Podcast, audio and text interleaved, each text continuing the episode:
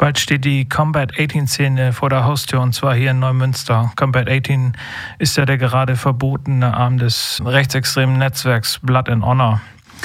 Eudoxie hat sich für den 15. Februar in der Nazi-Kneipe Titanic in der Wippendorfstraße angesagt. Laut einem Flyer, der in der Szene kursiert, ist die Veranstaltung öffentlich. Es wird Eintritt verlangt und ein Einlass ist auf dem Flyer angegeben.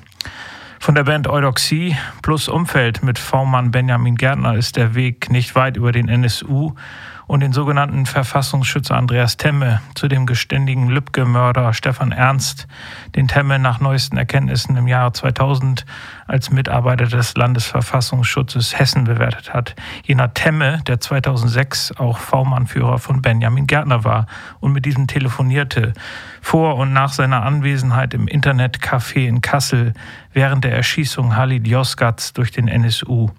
Jener Andreas Temme, der daraufhin 2007 versetzt wurde vom LFV Hessen, schließlich ins Regierungspräsidium, das der 2019 von Stefan Ernst erschossene Walter Lübcke von der CDU leitete. Doch zurück nach Neumünster. Wir haben vor der Sendung ein Interview aufgezeichnet, das ich euch jetzt präsentieren möchte. Es ist bekannt in der Szene, dass äh, jetzt nach dem Konzert am 16. November in der Titanic in Neumünster die Neonazi-Szene offenbar wieder mit einem Rechtsrock-Konzert kommt und dann auch möglicherweise wieder an Attraktivität gewinnen will. Du weißt darüber oder Sie wissen darüber Näheres. Äh, genau. Ich kann gern geduzt werden. Ich weiß darüber Näheres. Ähm, unsere Info Information nach ist es so, dass ähm, am 15.02.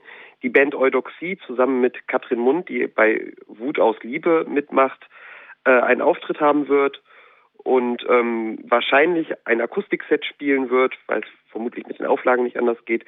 Genau, ähm, Eudoxie, eine rechtsextreme Band aus Dortmund mit zwei Mitgliedern aus Schleswig-Holstein.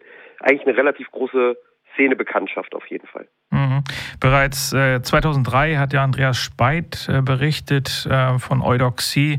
Und zwar hatten die ein äh, Lied auf einem Sampler ähm, produziert, den der Club 88, also damals herausgegeben hat. Ähm, ja, äh, Damals äh, wurde auch dann Anzeige erstattet wegen den jugendgefährdeten Inhalten und ähm, ja, letztendlich wurde 2008 dann dieser Sampler indiziert. Ähm, wie wahrscheinlich ist es, dass auf diesem Konzert dann auch strafbare Inhalte gesungen werden? Ähm, kannst du dazu was sagen? Bis jetzt hat ja tatsächlich der Sänger Marco Gottschalk ein großes Glück, was Strafverfolgung angeht, wenn es ähm, bei ihm so weit dazu kommt. Also nicht nur 2003 die Anklage bei dem ähm, äh, Sampler für Club 88 war für ihn relativ glimpflich verlaufen. 2005 hat die Staatsanwaltschaft Dortmund auch ein Verfahren gegen ihn erhoben, wegen ähm, eines Lieds aus seiner Band Weiße Wölfe aus Dortmund was auch sehr gewaltverherrlichend und äh, aggressiv rübergekommen ist. Tatsächlich werden solche Strafurteile dann in dem Fall auch nicht durch oder konnten nicht durchgesetzt werden, weil nicht klar war, von wem äh, der Bandmitglieder konkret die volksverhetzenden Aufnahmen gemacht worden sind oder wer da tatsächlich äh, am Mic ist.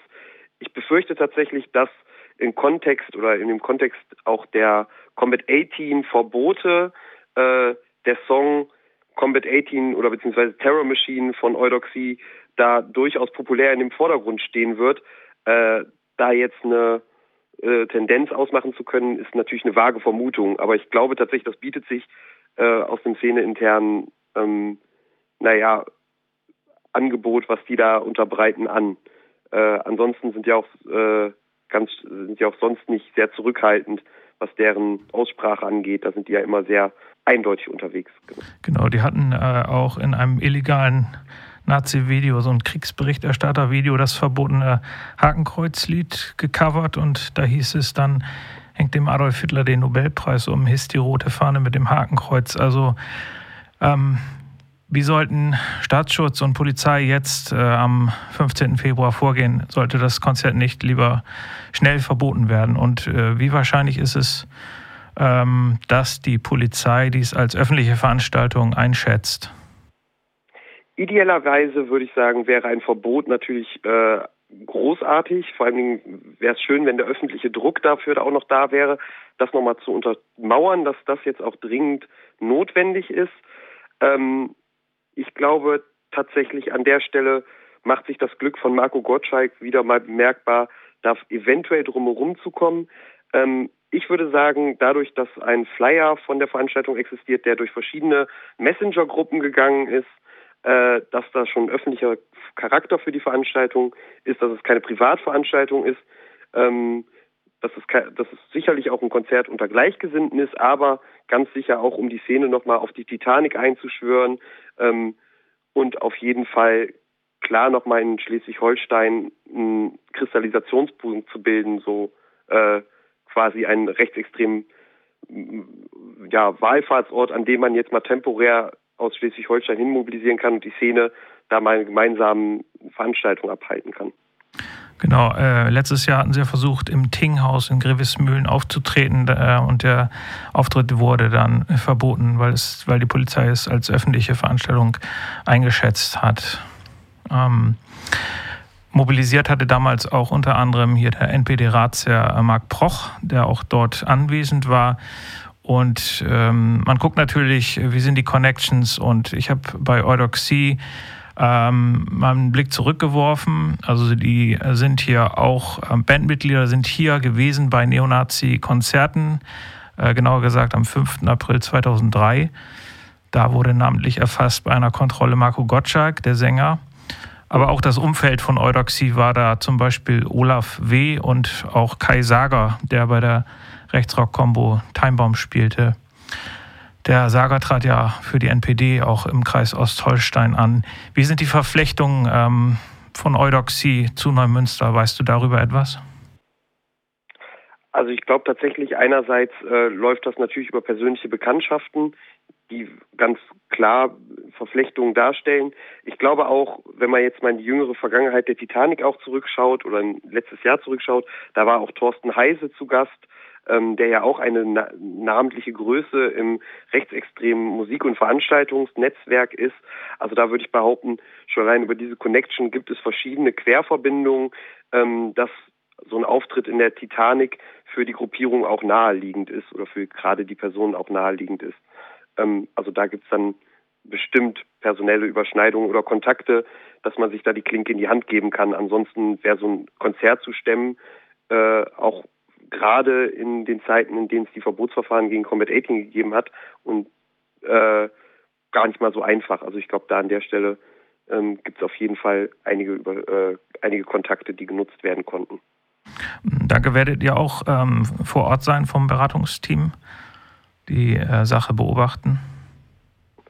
Ähm, und zu, zu, unserer ersten Aufgabe gehört gar nicht die Beobachtung von Rechtsrockkonzerten. Entsprechend werden wir da nicht offen auftreten okay. und äh, das Konzert untersuchen oder zu, äh, nach Netzwerken schauen. Genau. Also, mhm.